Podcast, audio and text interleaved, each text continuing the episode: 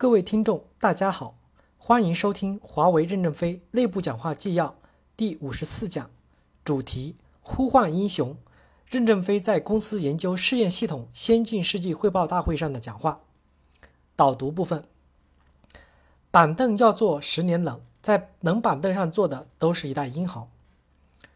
正文：再过几天，香港就要回归了，整整过去了一百五十七年。鸦片战争的硝烟已经散去，但鸦片战争的阴魂还在游荡。百年的初雨告诉我们一个真理：弱国永远没有道理。狼要吃羊的时候，总能找到道理。君不见世贸谈判漫漫长路，中国入关这么艰难，答应了一轮条件，又出来新的条件，利用了你已承诺的条件，还是让你吃不到世贸这个苹果。目的就是让你在没有实力的情况下让出市场。他们在全世界驻军、军事演习，签订对准第三国的安全条约，说是维护世界和平。中国在自己的国境内稍稍富强一点，倒成了世界的威胁，要遏制。中国要永远贫困才是他们的希望。难道还要吸食精神的鸦片？历史让我们认识到，只有国家的强大，才有民族的自立。当代青年如何爱自己的祖国？如何报效生我养我的黄土地？与一百五十七年前一样，需要热血、勇气与牺牲的精神。从现在起，以后的十五年是我国历史性的关键时期，中国将走向繁荣富强。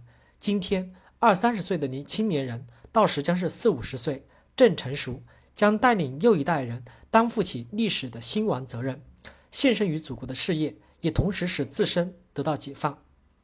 历史呼唤英雄，当代中国更迫切地呼唤英雄的群体。华为青年应该成为这样的英雄。谁能说今天的土博士不会是明日的世界英才？我国只有在教育、文化、科技方面领先，才能走出让人欺辱的低谷。有志的中华儿女应该献身于祖国的事业。华为人报有篇文章《谁是英雄》写得很好。公司的总目标是由数千、数万个分目标组成的，任何一个目标的实现都是英雄的英雄所为。我们不能把英雄神秘化、局限化、个体化，无数的英雄及英雄行为就组成了我们这个强大的群体。我们要搞活我们的内部动力机制：核动力、油动力、电动力、煤动力、沼气动力。它需要的是英雄是广泛的，由这些英雄带动，带动使每个细胞直到整个机体产生强大的生命力。由这些英雄行为促进的新陈代谢，推动我们的事业向前进。因此。华为公司不会只有一名英雄，每个项目组也不会只有一人成功。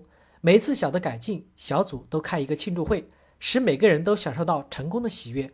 你也可以邀请更多一些人参加，让更多人知道，当你乐滋滋的时候，你就是你心目中最崇拜的英雄。不要因为公司没有发版，英雄就不存在。公司的管理总是跟不上你的进步，不因他的滞后而否定了你。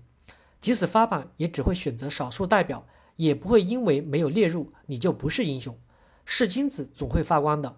特别是在端齐的河流、高速发展的华为公司，给你提供了更多的机会，在团结合作、群体奋斗的基础上，努力学习别人的优点，改进自己的不足，提高自己的合作能力与技术业务水平，发挥自己的管理与领导才干，走向英雄之路，做一个从没有得到过授勋的伟大英雄。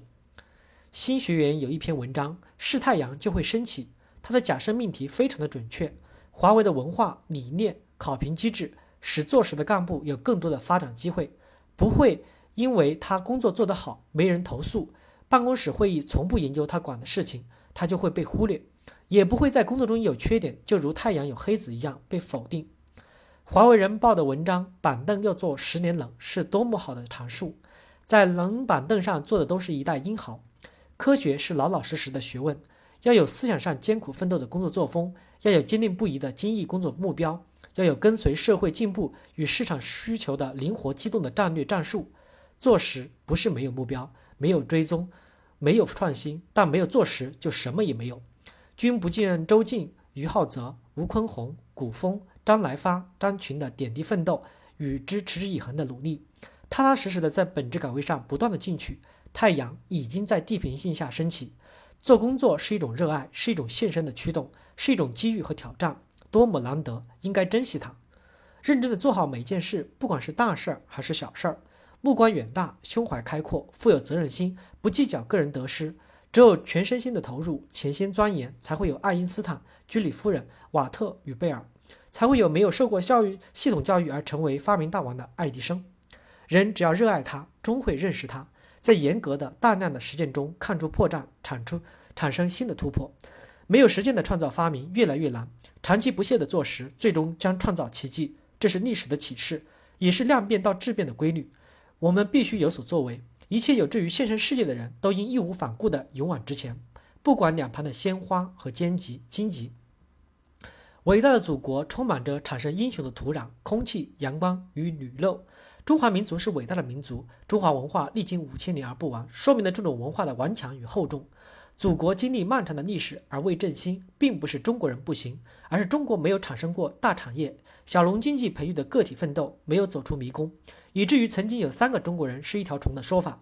随着二十世纪的工业化的发展，中国的大产业开始出现，人们为了寻找出路，不是产生了鞍钢宪法、鞍钢、杭钢啊、杭钢精神、大庆精神，他们的磨练为中国产生大管理开始了艰难积极的探索。但是由于我们的不成熟，对价值规律的认识还不充分，还没有形成完整闭合的理论体系。华为步他们的后尘。在奋力探索高科技产业在中国成长之路。十几年的开放改革，中国企业在逼上梁山后，已逐步在一些领域开始群体突破，形成相互辉映的趋势。随着我国部分项目水平已接近国际先进水平，蓬勃发展的国内高科技产业为中国人才在自己的土地上发挥作用提供了实实在在、前所未有的机会。华为经历了八年奋斗，产生和日渐形成的企业文化。认真研究了中国企业的优势与劣势，实事求是拟出了实现管理的大纲，使群体奋斗在华为有可能形成坚实的基础和不可逆转的趋势。在这样的文化土壤上，有可能长成茂实的庄稼。它孕育着无数的英雄，百万雄师过大江，是一代中国青年的写照。中国长期受中庸之道的影响，虽然在寻求稳定上有很大的贡献，但也压抑着许多英雄人物的成长。使他们的个性不能充分的发挥，形不成对社会的倾轧和贡献，或者没有共性的个性对社会形成破坏。因此，发展中的中国特别需要英雄群体来推动火车头的前进。这种渴望、渴求为每个人的成长提供了机会。华为将自己的目标选定向世界一流公司靠拢，而现在差距又这么大，更迫切的急需英雄。那种群体奋斗的英雄，那种勇于献身。无私无畏的英雄，一切有志的热血儿女，都因为中华的振兴而奋不顾身。献出你的青春，献出你的热血，拥抱你的事业，享受奋斗的人生。再过二十年，我们的祖国会有多么的美？我们自豪走过的人生这一段历程，不因虚度年华而懊悔，不因碌碌无为而羞耻。我们为自己的祖国的繁荣昌盛而贡献了力量，不负先辈世代繁荣的梦想。每一个都可以成为英雄，每一个人都可以自豪，不在于别人承不承认，而在于自己是否奉献。谢谢大家的收听。